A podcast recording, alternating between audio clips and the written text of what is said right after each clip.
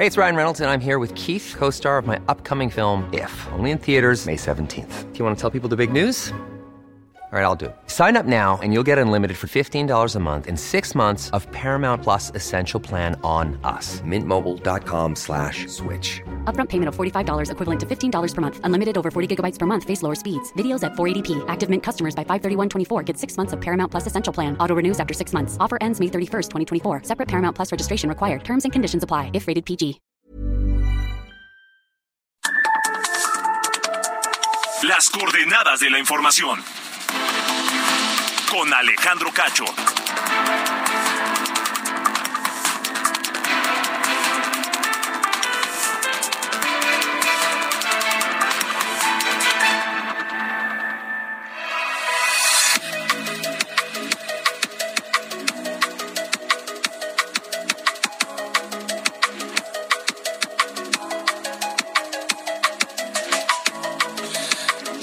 Ocho en punto, ocho en punto, tiempo del centro de México. Bienvenidos a las coordenadas de la información en este viernes 5 de mayo de 2023, día feriado en México por la batalla de Puebla. Y bueno, pues otro puente, uno más en este mes de mayo. Tuvimos el fin de semana pasado largo por el primero de mayo, Día del Trabajo, y ahora 5 de mayo, Batalla de Puebla.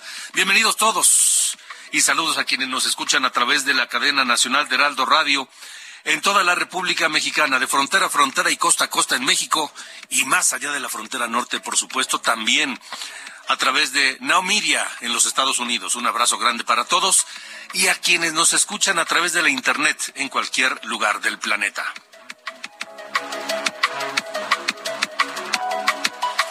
Les saludo al al frente de este, de este equipo, Ángel Arayano en, eh, en la producción, Diana Bautista en la jefatura de información y Ulises Villalpando en los controles.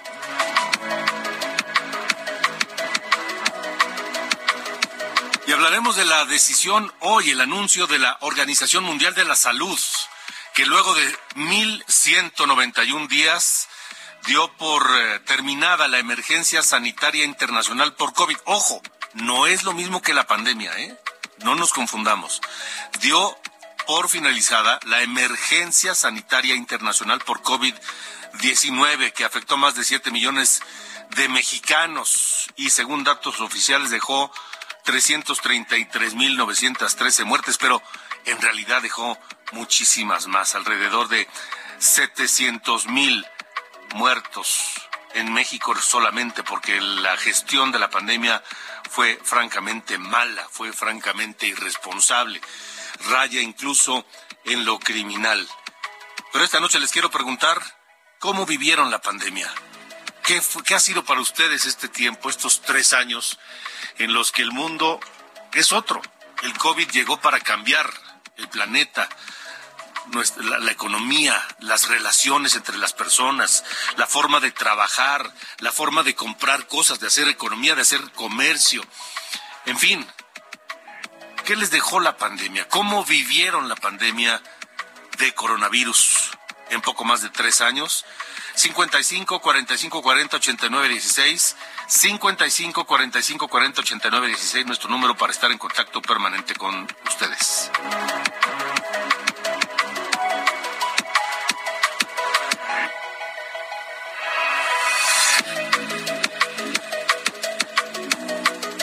Decir que también esta noche hablaremos de precisamente eh, la batalla de Puebla.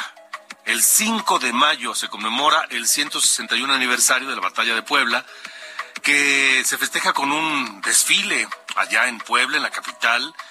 Eh, y llama la atención la importancia que le da Estados Unidos a esta celebración, porque en Estados Unidos lo, lo, lo, lo califican como el Día de la Hispanidad, el 5 de mayo, y bueno, hasta en la Casa Blanca hay una fiesta para celebrar el 5 de mayo. ¿Por qué en Estados Unidos les importa tanto celebrar el 5 de mayo? O no, conmemorarlo, celebrarlo. ¿Y qué significó esta batalla para México? ¿Por qué celebramos la batalla de Puebla? ¿Solo porque le ganamos a los franceses? Que sí fue un, una gesta importante, por supuesto, heroica, de reconocerse, histórica, claro. Pero no fue la única, es decir, fue solamente un episodio, una batalla de una guerra. Fue una batalla de una guerra que finalmente perdimos los mexicanos. Estaré platicando esta noche de eso con el doctor, historiador, eh, escritor Juan Miguel Zunzunegui sobre por qué en Estados Unidos les importa tanto festejar el 5 de mayo, 5 de mayo, así lo festejan allá, y por qué es importante, y qué pasó, por qué perdimos la batalla, la, la guerra, pero celebramos que ganamos una batalla. Lo estaremos platicando esta noche aquí en las coordenadas de la información.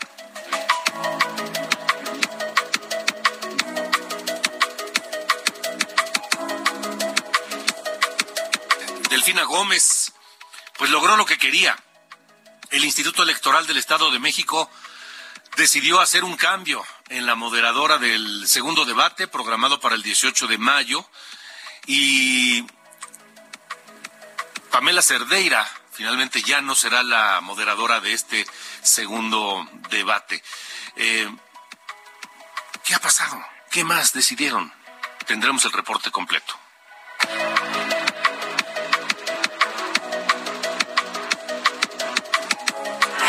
Turn up out of the blue uninvited, but I couldn't stay away. I couldn't fight it. I had hoped you'd see my face and that you'd be reminded that for me it isn't over.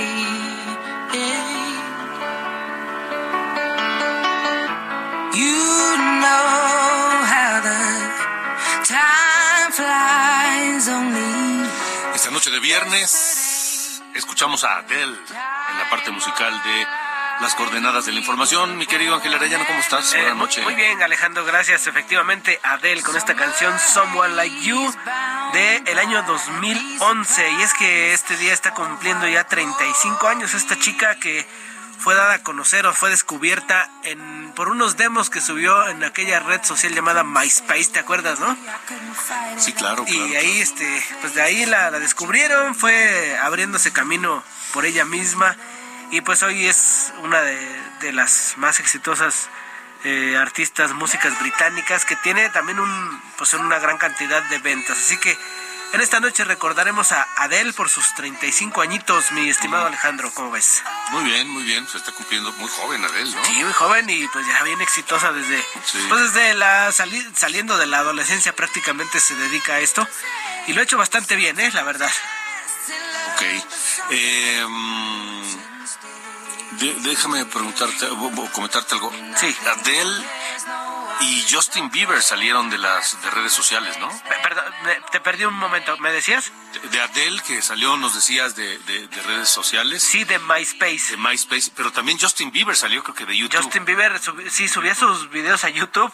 Era un niño, prácticamente, y, y de ahí, y fíjate que, pues hoy todo se mueve por ahí, por las redes sociales, ya casi no pasa eh, como era anteriormente, ¿no? Que tenía que estar ahí a disposición de los programadores de estaciones de radio, ¿no? Ahora quien cada agarra su camino y son súper famosos. Quizá puede, puede, ser que por TikTok es donde estén mucho entrando las canciones que están en la, en la cima de la popularidad, Alejandro. Sí, sí, sí.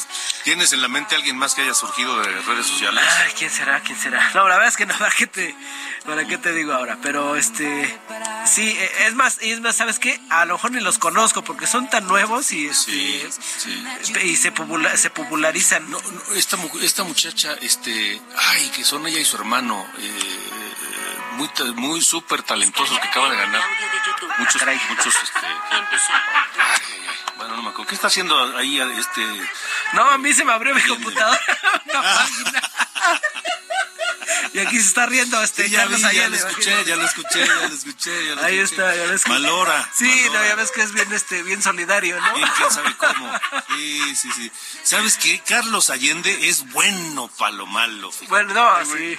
Es bueno para lo malo. Es bueno para lo malo, Carlos Allende. Se me da, está muy chistoso, hacer. Abre una- abre una página. digo, la gente no lo va a ver, pero la expresión facial que hizo cuando se le abrió su... Perdón. Y cerré la computadora y seguí hablando. Esa inteligencia artificial, este, Alejandro, Sí, sí, sí, sí. nos va a ¿Sabes qué me pasa a mí? Sí. Es que yo, yo programé mi teléfono para que sonara cada vez que lo pongo a cargar. O sea, conecto el teléfono o lo pongo a cargar y dice cargando batería, la, para la voz del teléfono, ¿no? cargando batería. Y lo hago porque una vez lo puse en- a cargar en, el, en, en esta cosa inalámbrica, Ajá. la basecita esta, pero no lo coloqué bien. Entonces no cargó. Y tú confiado en que ya... Y yo el otro día pues no tenía batería, ¿no? Este, entonces por eso programé esa, esa, esa, esa voz para que me avise cuando, cuando está cargando o cuando no. Sí, pues no podrán decir que no estamos en vivo, Alejandro. Sí, no, no, pero ¿sabes qué pasa? Que lo pongo a cargar y suena, estés donde estés, lo tengas en silencio, como sea, suena, te dice el teléfono cargando batería. Y a veces ya es tarde de madrugada, entonces lo pones y, y, y- y suena, y entonces cállate. En fin, ya, sé lo que es eso, sé lo que es eso. Así es. Muy bien, bueno, pues escucharemos hoy. ábrela a ver si sigue. No, ya no, ya, ya cerré mi computadora, la aventé por allá. Le, le entró, le entró el pánico del en vivo. Es más, mira, bueno, escuchen, escuchen, mira. A ver.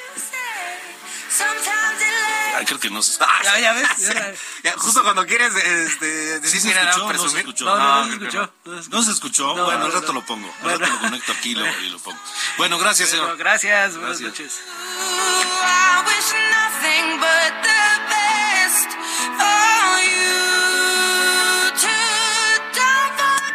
Alejandro Cacho en todas las redes. Encuéntralo como Cacho Periodista. Continuamos, son las 8 con 11, tiempo del centro de la República Mexicana. Hoy, la Organización Mundial de la Salud hizo un anuncio que todos esperábamos. Bueno, no sé si es el que todos esperábamos, porque todos esperamos el, el anuncio del fin de la pandemia, pero el que hizo hoy Tedros Adhanom, el, director de la Organización Mundial de la Salud, es un anuncio muy importante, que termina la emergencia sanitaria internacional por COVID-19. Así fue el anuncio. Por lo tanto, con gran esperanza, declaro que la COVID-19 ha terminado como una emergencia sanitaria mundial. Sin embargo, eso no significa que la COVID-19 haya terminado. La semana pasada, la COVID-19 cobró una vida cada tres minutos. Y efectivamente esto no se ha terminado. Y, y yo, yo, digo, ahorita lo vamos a preguntar a la doctora eh, Lorian Jiménez Faibi, dire- doctora en Ciencias Médicas por la Universidad de Harvard, jefa del Laboratorio de Genética Molecular de la UNAM. Es más de una vez, doctora, ¿cómo estamos? Buenas noches. ¿Qué tal Alejandro? Muy buenas noches. Este, este anuncio que hizo la OMS hoy no significa que ya terminó la pandemia, o lo entiendo mal. No, eh, bueno, a ver, necesitamos entender bien qué sí significa y qué no significa, ¿no? Eh, la enfermedad COVID-19 es una enfermedad que llegó para quedarse. Es una enfermedad que sigue infectando a miles de personas diariamente y que sigue cobrando vidas a ritmos muy acelerados. Es decir, actualmente COVID-19 cobra alrededor de mil, más o menos, alrededor de entre mil y quinientas vidas alrededor del mundo cada día, cada día.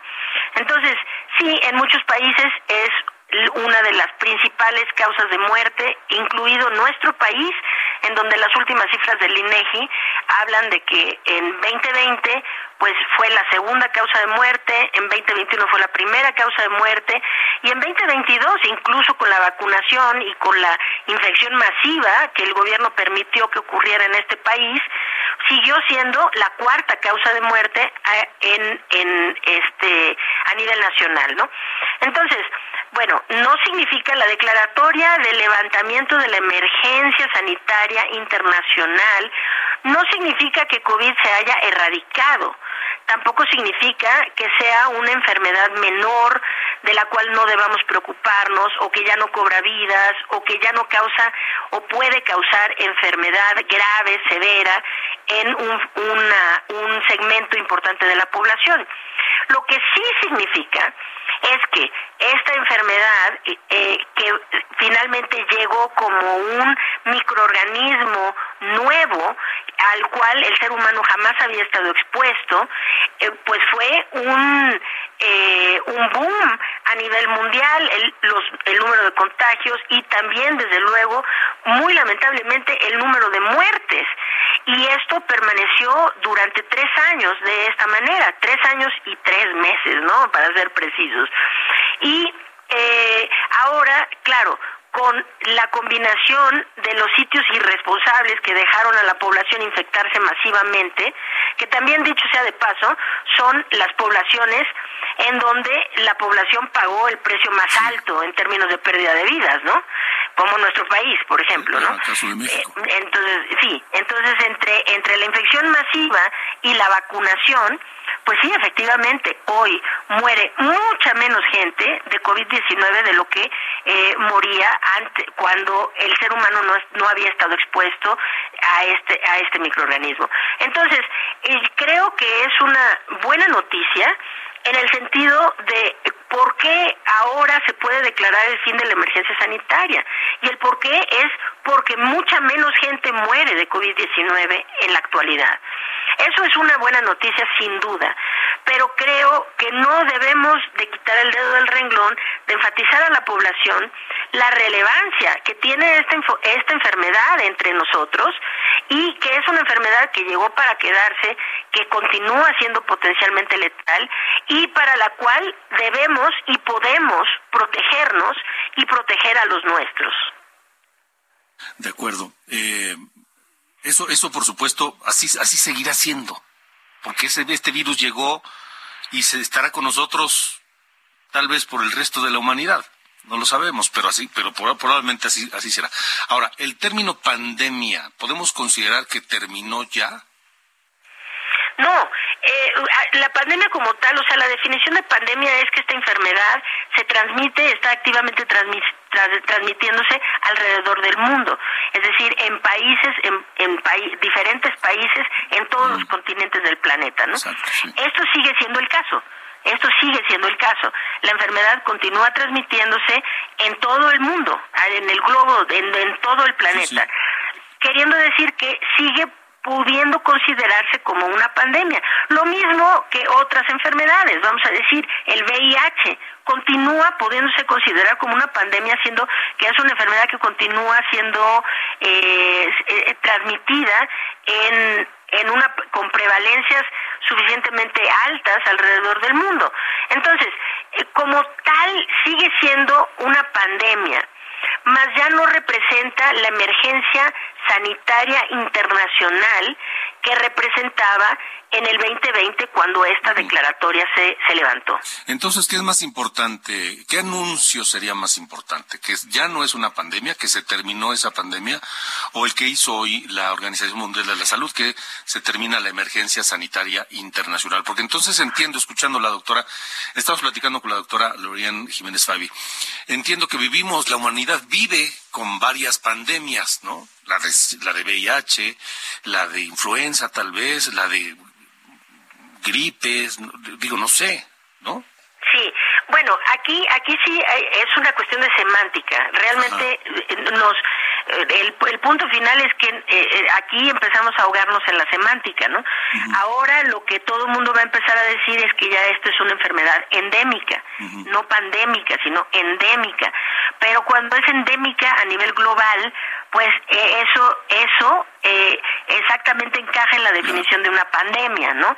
Pero la situación es que debemos comprender que COVID-19 finalmente sigue infectando a mucha gente y enfermando a mucha gente y que sí es una enfermedad que podemos prevenir, claro, a través de la prevenir la enfermedad severa y la muerte a través de la vacunación y prevenir por lo pronto en este momento su transmisión a través de comportamientos, ¿no? Es decir, de medidas que podemos cada uno de nosotros tomar, como la ventilación de los espacios cerrados públicos, como la utilización todavía de mascarillas cuando estamos en espacios cerrados, concurridos, que tienen poca ventilación, etcétera, ¿no? Entonces, eh, así como nos acostumbramos o bueno, eh, se trata y se quiere y se desea que la población esté educada para cuidarse, y insisto en el ejemplo del VIH, ¿no?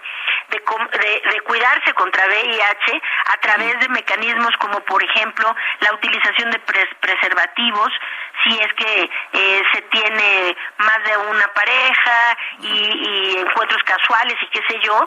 Entonces, pues sí, ¿no? Hay que, hay que eh, utilizar preservativos para prevenir el VIH. Esto independientemente de que haya una declaratoria de eh, algo o de nada, porque la enfermedad sigue aquí y sigue siendo potencialmente letal. Y la, y la gente en general está en riesgo de contraerla. Ahora con COVID-19 pues hay que adoptar otras medidas. Es decir, en pocas palabras, Alejandro, lo que hoy necesitamos hacer es realmente aprender a vivir con el virus no a morir y no a ser irresponsables y propagarlo y poner nuestras vidas y la de otros en riesgo, sino realmente aprender a vivir cuidándonos de esta nueva amenaza que aquí está y que no se va y que llegó para quedarse. De acuerdo. Doctora, siempre un gusto y muy ilustrativo escucharla. Muchas gracias por haber estado con nosotros.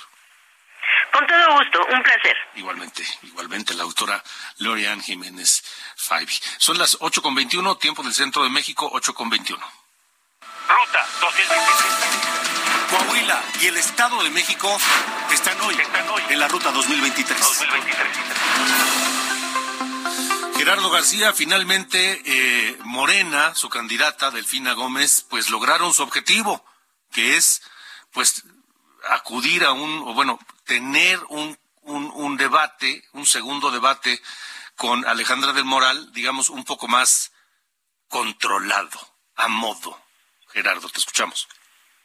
Hola, ¿qué tal? Muy buenas noches, Alejandro Cacho y también al auditorio. Los equipos de las dos aspirantes a la gubernatura mexiquense por fin eh, llegaron a un acuerdo y este acuerdo es suplir a la moderadora del segundo debate, además que ratificaron el formato del ejercicio, el cual seguirá siendo bajo una moderación activa. Esto tras reanudarse los trabajos de este comité especial para la organización de los debates del Instituto Electoral del Estado de México, el GEM, y eh, precisamente a petición como bien lo comentas, de la candidata de la candidatura común eh, de Juntos Hacemos Historia, eh, conformada por Morena, PT y Verde Ecologista, Delfina Gómez Álvarez. De acuerdo a la, a, la información proporcionada la tarde de este viernes, la conductora Pamela Cerdeira será sustituida por Ginarelli Valencia, quien es vocera actualmente de la Universidad eh, Autónoma del Estado de México. Y este formato eh, pues, se da a conocer bajo esta,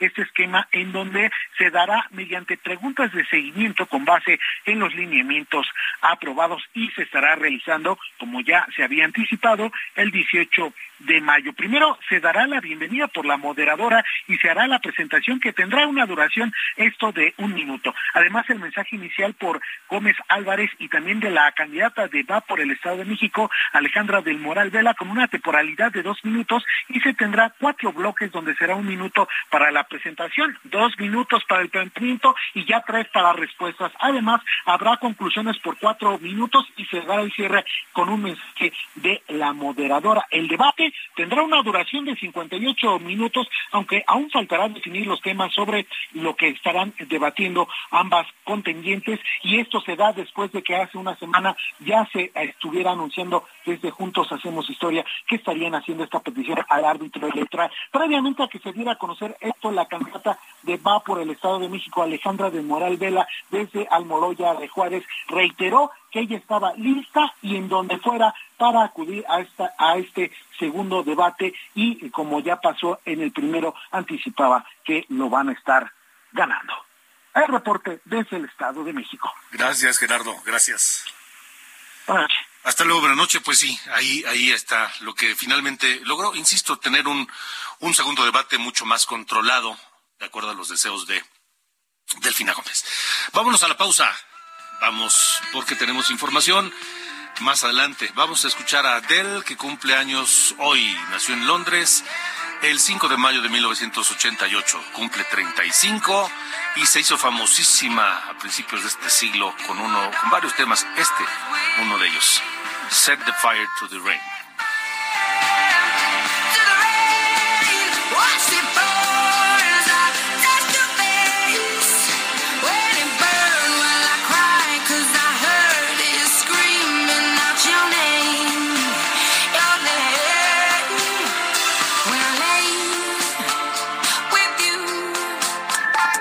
Alejandro Cacho en todas las redes. Encuéntralo como Cacho Periodista. Las coordenadas de la información. Con Alejandro Cacho. Las coordenadas de la información. Con Alejandro Cacho.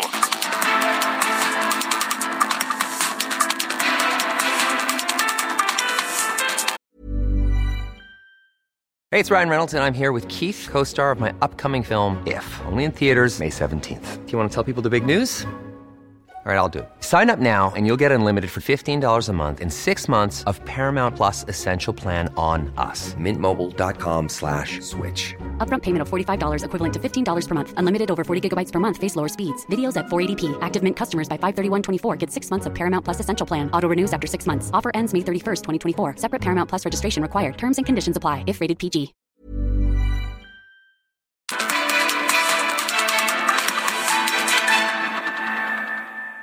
Minuto y piensa en tu momento favorito. Esas vacaciones en familia, por ejemplo. Ahora piensa en las empresas y en los empleos que hay detrás. El de Juan que conduce autobuses. El de Mari que trabaja en el restaurante. Empresarios y colaboradores trabajamos para que a todos nos vaya mejor. CIRT, Radio y Televisión Mexicanas. Voz de las empresas. Consejo de la Comunicación.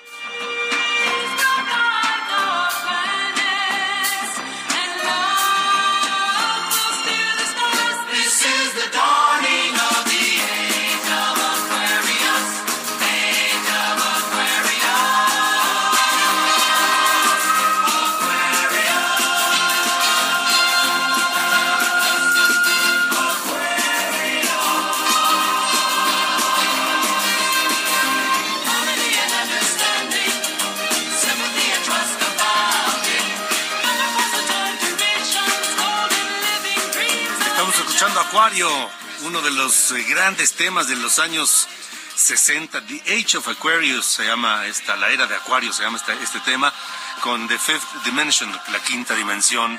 Un, un tema que sonó mucho en la radio y que hoy traigo a colación porque hoy cumple años, 80 años cumple Rafael.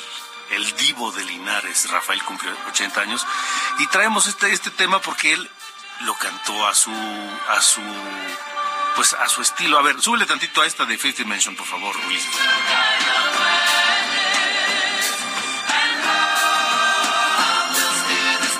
This is the dawning of the age of Aquarius. Ok. Ahora pon la de Rafael, por favor. Las dos son una joya, en, en- en sentido diferente, pero son una joya. Is in the seventh house, and Jupiter aligns with Mars, and peace will guide the planets and love will steer the stars. Is the dawning of the age of Aquarius, the age of Aquarius. Está Rafael que está cumpliendo 80 años y lo recordamos con este cover de este en este tema The Age of Aquario con un inglés británico cuya pronunciación perfecta la envidiaría el mismísimo rey Carlos III.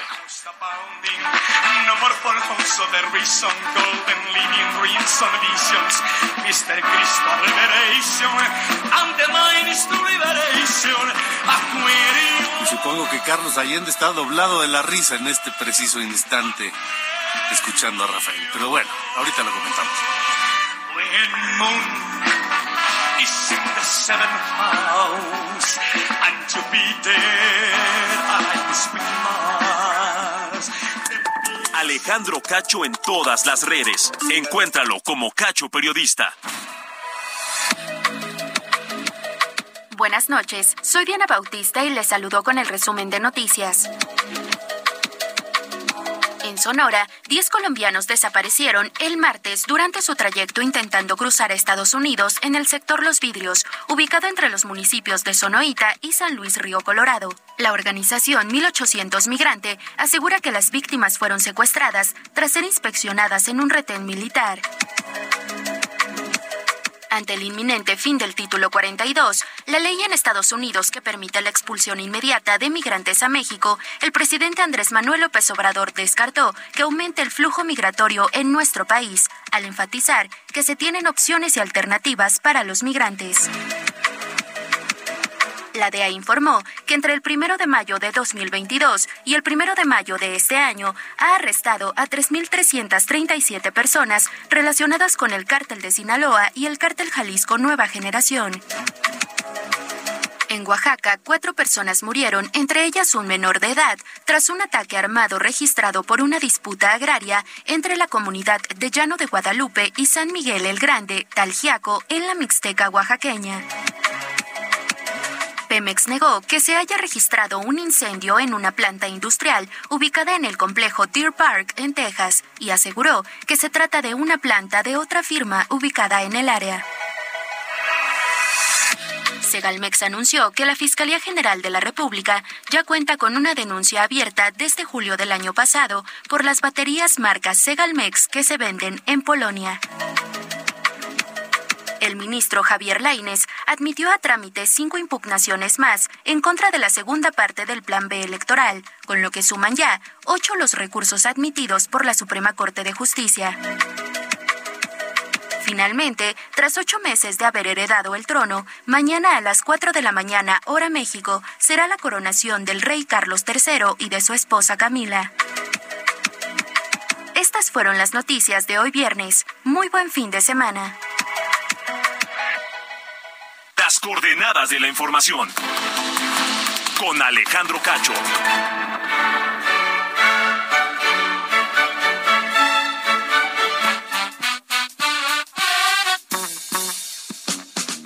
¿Qué pasa, mi querido Sir Allende?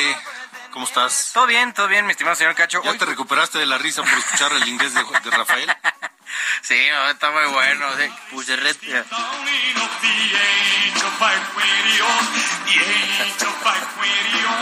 belleza. Y justo ayer me salió en, este en el TikTok, ya ves este que usamos los jóvenes, Ajá. de cuando este Luis Miguel fue a cantar a una especie como de celebración de Frank Sinatra Ajá. y cantó este ay, ¿cómo se llama la una muy famosa de, de Frank Sinatra, no ahorita no me acuerdo cómo se llama este la, la canción, pero la, ahí muy muy respetable el inglés de, de Luis Miguel. Luis Miguel. La verdad, ¿eh? ¿No? Fuera de WhatsApp. Que mira, que ponerte a cantar una canción de Frank Sinatra Sí, frente a Frank Sinatra, tienes que tener un par de... Ahí está. Ahí está, ahí está. Fly Me to the Moon se llama. Fly me to the moon. Exacto.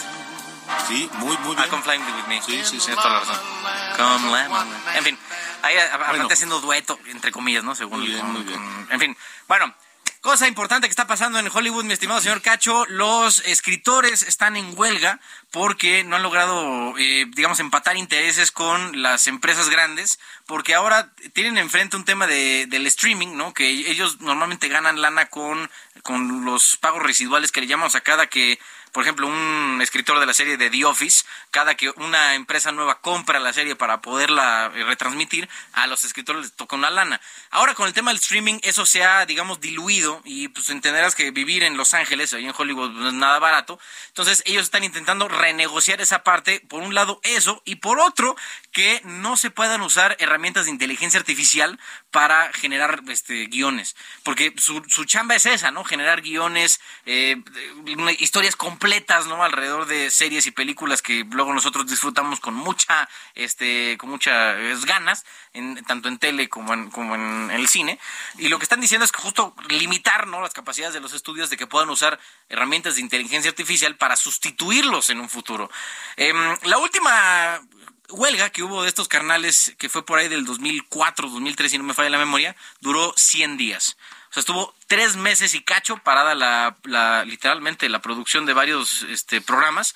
Y los que más sufrieron fueron los late nights y los que, esos como de sketch tipo Saturday Night Live y estos, que eh, pues sí necesitan casi casi producción diaria, ¿no? De, de contenido. Eh, en este momento, los que esos son los más afectados, ¿no? Los late night shows y Saturday Night Live. Los, por lo pronto, las series ya están hechas, ¿no? Ya por lo pronto lo que viene el, el, verano ya están hechas. La cosa va a ser ahora, por ahí de septiembre, octubre, para ver si se retoman. Y si no, la mayoría de las producciones van a quedar suspendidas hasta que se resuelva este asunto allá con el sindicato de, bueno, la Unión de Escritores en Estados Unidos está interesante, ¿no? El reto nuevo, ¿no? El tema de la inteligencia artificial en esta, en esta parte también. Hay que tener mucho cuidado con eso. Sí, sí. En fin, gracias, señor. Bueno, fuerte abrazo. Igual. Las coordenadas de la información. Con Alejandro Cacho. Hoy 5 de mayo se conmemora el 161 aniversario de la batalla de Puebla. Es, es la fecha, es la conmemoración en el estado de Puebla y este año, por supuesto, asistió el presidente Andrés Manuel López Obrador. Y lo que poca gente sabe es que fueron en realidad tres batallas, pero además llama la atención que en Estados Unidos también se festeja este día y, sobre todo los motivos por los que se festeja con tal importancia para Estados Unidos, no solo para los mexicanos allá, sino para los norteamericanos, el gobierno de la Casa Blanca, el 5 de mayo es la fecha de la fiesta mexicana. Está con nosotros el eh, historiador, el eh, escritor Juan Miguel Zunzunegui. Juan Miguel, ¿cómo te va? Alejandro, ¿qué tal? Muy bien, muchas gracias, encantado de estar aquí contigo. ¿Qué, qué, qué, ¿Cómo que fueron tres batallas de Puebla y cómo ves este, este, esta importancia que le dan a esta celebración en Estados Unidos? Pues mira, creo que son justo dos puntos muy importantes, ¿no? Por un lado, un poco entender el contexto en el que hay tres batallas de Puebla y por qué solo se conmemora una, y dos, el simbolismo que le da el gobierno mexicano y lo que has dicho, el simbolismo que le da el norteamericano y entender por qué. Entonces, primero, recordar que la batalla de Puebla que se conmemora, la del 5 de mayo, es en 1862. Recordemos que vivimos de un estado de guerra civil, eh, venimos de, de, la famosa guerra de reforma, la guerra civil donde Benito Juárez eh, se convierte en presidente de México, eh, una guerra civil que dura de 1858 a 1861. Juárez tomó la capital en enero del 61, comienza a ejercer realmente su gobierno, porque antes fue un gobierno perseguido, y una de las primeras cosas que hace es declarar que no puede pagar la deuda externa mexicana. Sin mucha negociación y sin hablar con los acreedores, ¿no? Simplemente dice, pues yo con mi soberanía digo, no pago. Y eso generó que eh, los países a los que les debíamos, principalmente España, Inglaterra y Francia, pues eh, mandaran unas flotas a México que tomaron el puerto de Veracruz. Y bueno, finalmente se negocia, el gobierno de Juárez acepta la deuda, se ponen fechas para los pagos, Inglaterra y España se van y Francia se queda, porque ya los conservadores mexicanos, derrotados en la guerra civil de Juárez, habían llegado a un acuerdo con Napoleón III, emperador francés, para que los franceses se quedaran, para que apoyaran a los conservadores para tomar el poder. Así es como las tropas francesas se quedan mientras los españoles y los ingleses se retiran. Como no se llega a ningún acuerdo con los franceses, pues bueno, finalmente las tropas francesas avanzan. Benito Juárez declaró la suspensión de pagos en 1861, la flota de estos tres países llegó en el 62, se retiran Inglaterra y España, Francia avanza, y es en ese contexto, mayo de 1862, en el que el ejército, parte del ejército francés es derrotado en la famosa batalla de Puebla con Ignacio Zaragoza como, como general, y bien importante señalar también al general en el campo de batalla, Porfirio Díaz, ¿no? Batalla que ganan, curiosamente, los, eh, pues principalmente los Zacapuaxtlas, hasta los que no podríamos definir justamente como poblanos, ¿no? Eh, porque justo poblano es una identidad pues muy moderna y virreinal y los Zacapuaxtlas son desde antes. Pero bueno, en esa batalla, y esto es muy importante, Alejandro, se vence a los franceses, pero es como ganar el primer tiempo de un partido de fútbol que tiene dos tiempos, porque se derrota a los franceses, pero los franceses no se regresaron a Francia. Los franceses se regresaron a Córdoba, Veracruz, donde se quedaron eh, acantonados y curando a sus heridos y recibiendo a 30.000 hombres de refuerzo por parte de Napoleón III. Entonces, claro que se gana esta batalla de Puebla del 5 de mayo de 1862 y claro que es un mérito para todos los involucrados y claro que es una fecha que festejar, pero al final, por el caos que tenemos en México, no se persigue a los soldados franceses que reciben refuerzos y contraatacan en lo que yo llamo la Segunda Batalla de Puebla. En marzo de 1862, 35 mil franceses caen sobre Puebla y los derrotan. Y finalmente, gracias a eso, llegan a la capital mexicana y toman posesión del país e izan la bandera francesa eh, en la Plaza de la Constitución. Entonces, claro, está muy bonito festejar la batalla de Puebla, la primera. El tema es que nos ganaron la segunda y los franceses nos invadieron. O sea, al final se perdió esa guerra, ¿no? Eh, se ganó una batalla, se perdió la guerra, los franceses ganan, se imponen y traen a Maximiliano de Habsburgo, ¿no? Y viene el fallido imperio de Maximiliano entre 1864 y 1867, cuando entre Mariano Escobedo, protegiendo al presidente Juárez en el norte, y Porfirio Díaz en Oaxaca al sur, combaten a las fuerzas de, Maximiliano. Y mientras Mariano Escobedo trae a Benito Juárez desde Paso del Norte hasta Querétaro, Porfirio Díaz recupera Oaxaca de manos del imperio para manos de la República y toma la ciudad de Oaxaca en lo que yo llamo la tercera batalla de Puebla, el 2 de abril de 1867. Por eso a don Porfirio se lo conocía como el héroe del 2 de abril, porque esa es la tercera batalla de Puebla en la que realmente se gana y se expulsa al enemigo imperial. Y es la, pero claro, es la batalla que gana Porfirio Díaz, entonces por eso de esa no hablamos, porque Porfirio Díaz es malo. Pero más allá de eso, Alejandro, es un solo proceso. Estas tres batallas de Puebla son los franceses llegando, siendo detenidos, los franceses contraatacando, venciendo, imponiéndose, imponiendo al imperio de Maximiliano, y las fuerzas republicanas de Benito Juárez, eh, Mariano Escobedo, Porfirio Díaz, triunfando finalmente sobre los franceses en un proceso que va de 1862 a 1867. Así que al final, claro que hay que festejar. Yo pienso que habría que festejar el 2 de abril, que es cuando realmente se gana. Pero bueno, la historiografía mexicana, borrando a Porfirio Díaz dentro de los buenos de la historia, la dejó en el 5 de mayo. Lo interesante es entender por qué los gringos celebran el 5 de mayo, mucho más que nosotros. Pero además, eh, muy mañosos los norteamericanos porque es para ellos el día de la hispanidad. Es decir, es un día donde es un triunfo mexicano, pero se celebra a todo el continente hispanoamericano. Y desde cuando le caen bien a los gringos los hispanoamericanos. Entonces hay que recordar que en esa época eh, de Benito Juárez, en esta época de, de, Maximiliano de Habsburgo, de la que estamos hablando, a mediados del siglo XIX, estamos viviendo la época del imperialismo europeo, cuando las potencias europeas Inglaterra, Francia, Bélgica, Holanda, están conquistando todo el mundo. Y Estados Unidos ha proclamado en 1823 el presidente James Monroe la famosísima doctrina Monroe, América para los americanos, que básicamente es un mensaje del presidente James Monroe a los europeos, diciéndoles, miren, nosotros los, eh, los, los norteamericanos no nos vamos a ir a meter a África y, Asia, porque esos son sus intereses y sus dominios, pero ustedes no se pueden venir a meter a, meter a América. América, todo el continente, es para nosotros, los americanos, los gringos, los blancos anglosajones protestantes. Esa es la doctrina Monroe. Eh, esto implica que Estados Unidos no va a permitir la intromisión europea en Norteamérica. Eso es lo que dice la doctrina Monroe. Cualquier europeo que pretenda intervenir en cualquier país de América, hablando de la América hispana, tendrá que saber que eso es meterse directamente con Estados Unidos, que considera que la América hispana es suya.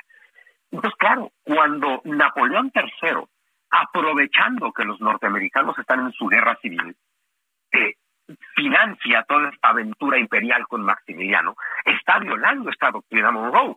Claro, los gringos no pueden detenerlo porque están en guerra civil, pero una vez que termina esa guerra civil en 1865, los norteamericanos ya pueden ahora sí ocuparse del tema de que los franceses están metidos en México.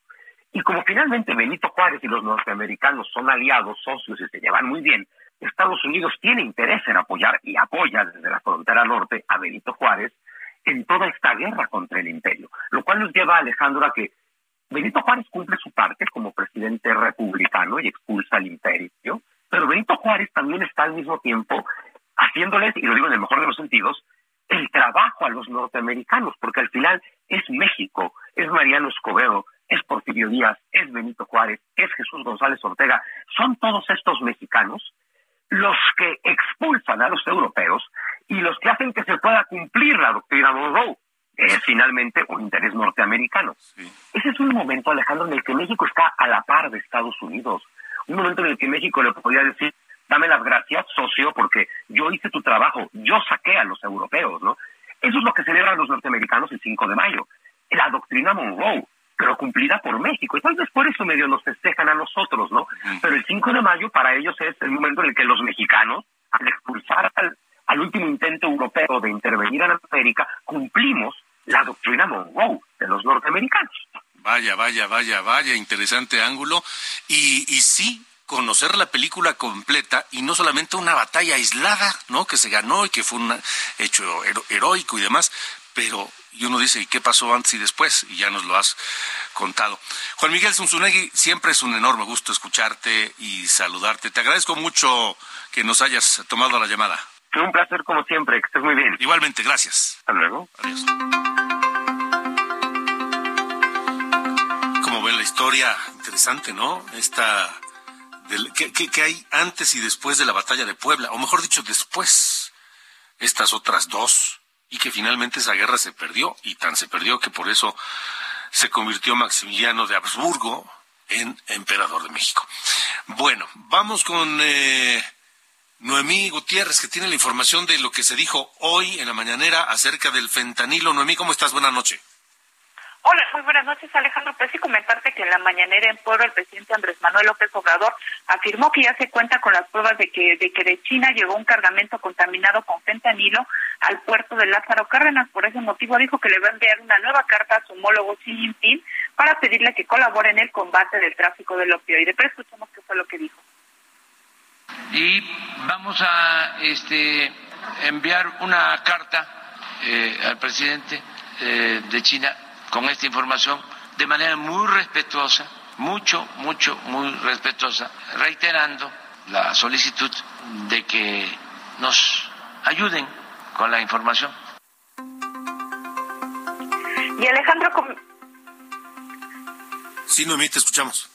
Sí, Alejandro, comentarte que el secretario de Marina, Rafael Ojeda, explicó cómo se descubrió este cargamento de sustancias ilícitas que salió de China, pasó por Corea del Sur y finalmente llegó a México. Dijo que es uno de los procedimientos que utiliza la delincuencia para enmascarar de dónde vienen estos contenedores con sustancias ilícitas. Escuchamos al almirante.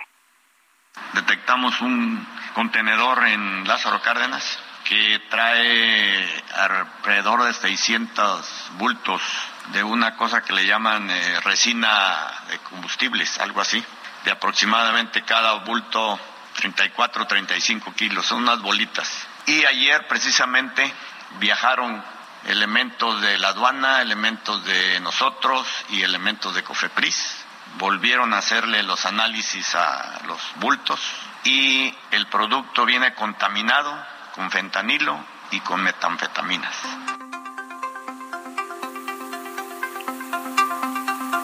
Vaya, vaya, vaya. Bueno, Alejandro, ya por último te comento que el presidente López Obrador pues no indicó cuándo enviaría esta carta, pero pues ya está listando otra misiva a otro mandatario. Informas, Alejandro, la información que tenemos al momento. De acuerdo, muchas gracias, Noemí. Muy buenas noches. Hasta luego, buenas noches. Ahí está. Yo me pregunto, digo, lo de las cartas está muy bien, porque además pues queda un, un registro, ¿no? Escrito del tema. Pero pues también hay las, las videollamadas, ¿no? Más rápido, más claro, cara a cara, instantáneo. En fin, son las 8.51. Vamos a la actividad de los candidatos que buscan ser gobernadores de Coahuila. Este reporte, como todos los días, en la ruta 2023, Vianey Carrera.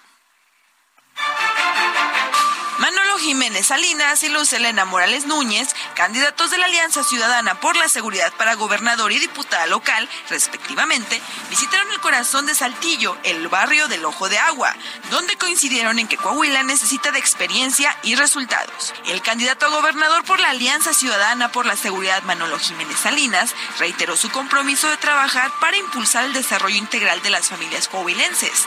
Destacó compromisos como el mantener a Coahuila como uno de los estados más seguros del país, impulsar el programa de salud popular y el empoderamiento hacia las mujeres, entre otros. Empresarios y líderes de diversos sectores sociales de la laguna arroparon al candidato ciudadano postulado por el Partido del Trabajo, Ricardo Mejía Verdeja. Este viernes, el Tigre presidió en Torreón un encuentro con líderes de la industria de construcción, maestras y maestros, trabajadores de la salud, comunicadores y líderes de opinión, así como representantes de la sociedad civil y coahuilense que radican en los Estados Unidos, que aceptaron la invitación al diálogo.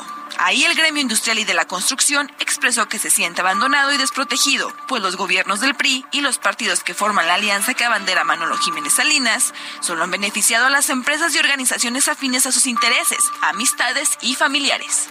El candidato de Morena, Armando Guadiana Tijerina, recorrió los diversos puntos de la capital de Coahuila, en donde les mostró sus propuestas y compromisos a familias, militantes y simpatizantes. En su recorrido por la colonia Valle Verde, aseguró que desde el inicio de su administración creará una bolsa especial de mil millones de pesos para que en coordinación con el gobierno de México logre la construcción de una tercera vía que conecten a Saltillo y Monterrey. En su interés por llegar a todos los ciudadanos de Coahuila, el abanderado de la coalición Rescatemos Coahuila por Unidad Democrática de Coahuila y Partido Verde, Lenín Pérez, participó en diálogos en corto con estudiantes de la Facultad de Ciencias Políticas y Sociales Unidad Laguna de la Universidad Autónoma de Coahuila. A invitación del Comité Estudiantil de la Asociación Mexicana de Ciencias Políticas, el candidato a la gubernatura dio a conocer sus propuestas de diversos temas de suma importancia para el presente y futuro de los estudiantes universitarios. Para Heraldo Radio Laguna, Vianey Carrera.